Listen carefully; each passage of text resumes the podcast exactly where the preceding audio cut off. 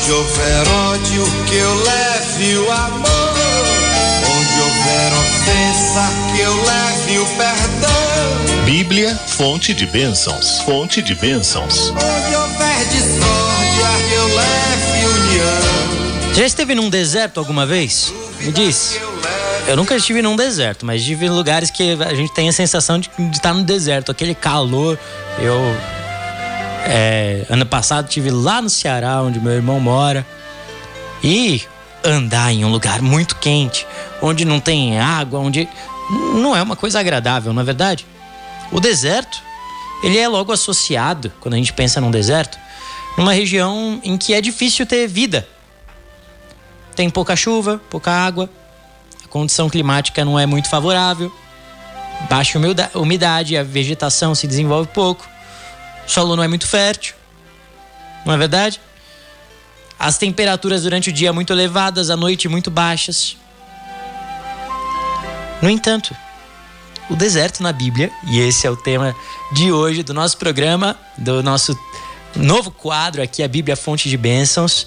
O deserto na Bíblia é um lugar teológico muito importante. Ele é mais do que um lugar físico, portanto, é um lugar teológico, ou seja, é um lugar em que se experimenta a ação de Deus. Quando a gente pensa no deserto, a gente pensa logo na experiência que é a experiência fundante, uma das experiências fundantes da história do povo de Deus. O povo de Deus passou pelo deserto durante 40 anos. Vocês se lembram disso?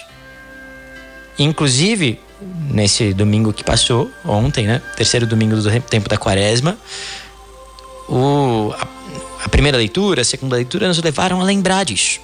O povo de Deus foi liberto pelas mãos de Moisés, lá do Egito. E depois, antes de chegar à terra prometida, ficou 40 anos no deserto. Agora pensa comigo. Será que era tão longe assim esse lugar? Será que era tão longe a terra prometida do Egito para ter que ficar caminhando 40 anos até chegar lá? Acho que não, né? É só a gente lembrar que, ora, José, São José caminhou com Nossa Senhora até o Egito e não, não demorou 40 anos, não é mesmo? Tudo bem que ele não estava ali em Jerusalém, mas ora, estava em Israel, estava ali em Nazaré, na Galileia. Então, por que foi que passaram-se esses 40 anos? 40 na Bíblia, esse, esse número, ele é um, um sinal de purificação. Acontece que o povo de Deus tinha passado 400 anos lá no Egito.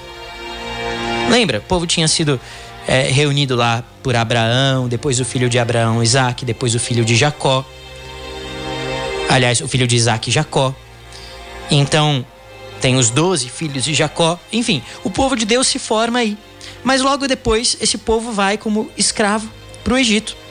Não tinha nem dado tempo direito de fortalecer muito bem assim a fé no Deus único. Então já foi para o Egito para um lugar onde tinha um monte de deuses, um monte de costumes diferentes. Imagina. Aquele povo cresceu lá e ficou muito grande mas se misturou com os costumes egípcios, com os costumes pagãos. Então, a fé já não era tão pura assim. Tanto é que lá no deserto, o povo logo sente saudade do Egito. Sente saudade da escravidão, porque pelo menos ali tinha algumas comodidades. Sente saudade das cebolas do Egito. Era necessário então para que para chegar à terra prometida aquele povo estivesse purificado. Eram necessários, aqueles foram necessários esses 40 anos no deserto para que a terra prometida não se tornasse um novo Egito. Olha só. Aquele povo tinha ficado lá no Egito e foi liberto. Foi liberto geograficamente, né? Assim que passou o Mar Vermelho, assim que passou pelo Mar Vermelho, já não estava nas mãos do faraó. Foi uma libertação física, uma libertação política, né? uma libertação geográfica e tudo mais. No entanto, era preciso que acontecesse uma libertação maior, uma libertação mais profunda, uma libertação interior, uma libertação moral, espiritual. Aquele povo precisava se libertar das mentiras do Egito, das escravidões interiores que o Egito tinha causado neles. Qual é o instrumento dessa libertação que, que eles recebem ali no, Egito, no, no deserto? A lei, os mandamentos, o decálogo. A partir dali, quando recebe os mandamentos, aquele povo se torna realmente um povo pertencente a Deus. Os mandamentos são como que o distintivo daquele povo. E durante aquele tempo no deserto, muitas pessoas morreram. Foi o que nós ouvimos na segunda leitura desse domingo, terceiro domingo do tempo da quaresma, agora do ano C. Na primeira carta de São Paulo aos Coríntios, a maior parte daqueles que saíram do Egito não chegaram à terra prometida. Porque se eles pisassem na terra prometida daquele jeito, a terra prometida se tornaria um novo Egito. Meus irmãos, o deserto, portanto, é um lugar de purificação. E por quê? Justamente porque no deserto não tem nada. No deserto só tem a Deus. O deserto, o Papa Francisco disse um dia, é o lugar do essencial. É o lugar onde as nossas seguranças falsas vão embora. É o lugar onde nós experimentamos ausências, onde nós experimentamos privações. E exatamente por isso, é o lugar onde nós podemos fazer experiência de Deus. Ora, todos nós somos batizados, não somos? Todos nós somos cristãos. Nós, portanto, fomos libertos pela cruz de Cristo, mas é preciso que essa libertação seja cada vez mais profunda, interior, assim como foi para aquele povo antes de chegar à terra prometida. Nós fomos, nós fomos libertos do Egito pelo nosso batismo, mas o Egito continua querendo entrar no nosso coração. O pecado. E mesmo depois que o povo chegou à terra prometida, tendo sido tentado tantas vezes ali no, no, no deserto e caído nas tentações, mesmo depois disso, aquele povo pecou, se afastou de Deus tantas vezes. Deus enviava profetas para o povo, mas aquele povo não ouvia a Deus porque as distrações eram muitas. Tem uma passagem no livro do profeta Oséias em que se fala do deserto de uma maneira muito bonita. No livro do profeta Oséias,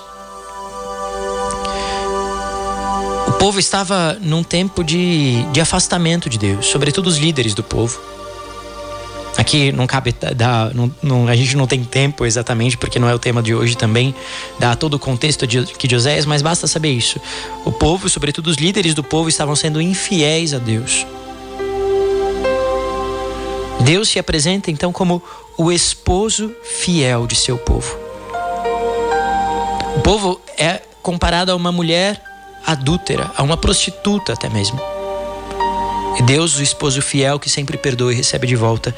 E olha o que diz lá em Oséias capítulo 2, versículo 16. Deus diz assim: Olha, meu, ele está dizendo: meu povo está pecando, está se entregando a, aos falsos deuses, que são como que aqueles outros homens, né? Mas ele diz assim: Por isso eu a atrairei, a seduzirei. Essa mulher que é seduzida, atraída, é o povo de Deus. E é seduzida, atraída para onde? A conduzirei ao deserto e lhe falarei ao coração. Às vezes Deus faz isso com a gente. As provas pelas quais passamos, os desertos pelos quais passamos, são momentos em que Deus nos atrai para aquele lugar, para aquela situação, justamente para que a gente lembre que no final a gente só vai ter a Ele. E ali Ele pode falar ao nosso coração, porque a gente não tem mais nada a não ser Ele. Mas ao mesmo tempo, o deserto é lugar de vitória. Sabe por quê? Porque Cristo venceu por nós no deserto.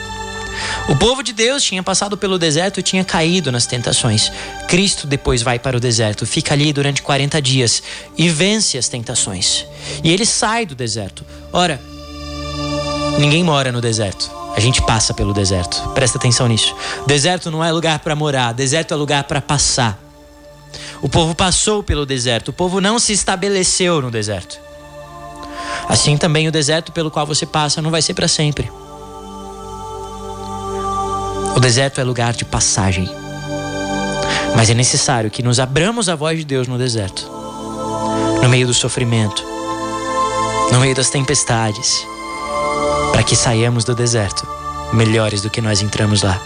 Saiamos do deserto vitoriosos, vitoriosos sobre nós mesmos. Porque o deserto é lugar de prova, sim, mas é lugar de vitória. Tenha certeza disso. Se você está no deserto hoje, você não está sozinho. Deus está com você. O povo de Deus passou pelo deserto, mas tinha a nuvem de Deus, a Shekinah de Deus, a glória de Deus que o acompanhava. Deixa Deus falar com você hoje. Deixa o Espírito Santo falar ao seu coração. Nós vamos agora transformar isso em oração nas nossas vidas. Com essa canção agora da irmã Ana Paula, sopra em nós, pede que o Espírito Santo te acompanhe, te acompanhe nos seus desertos.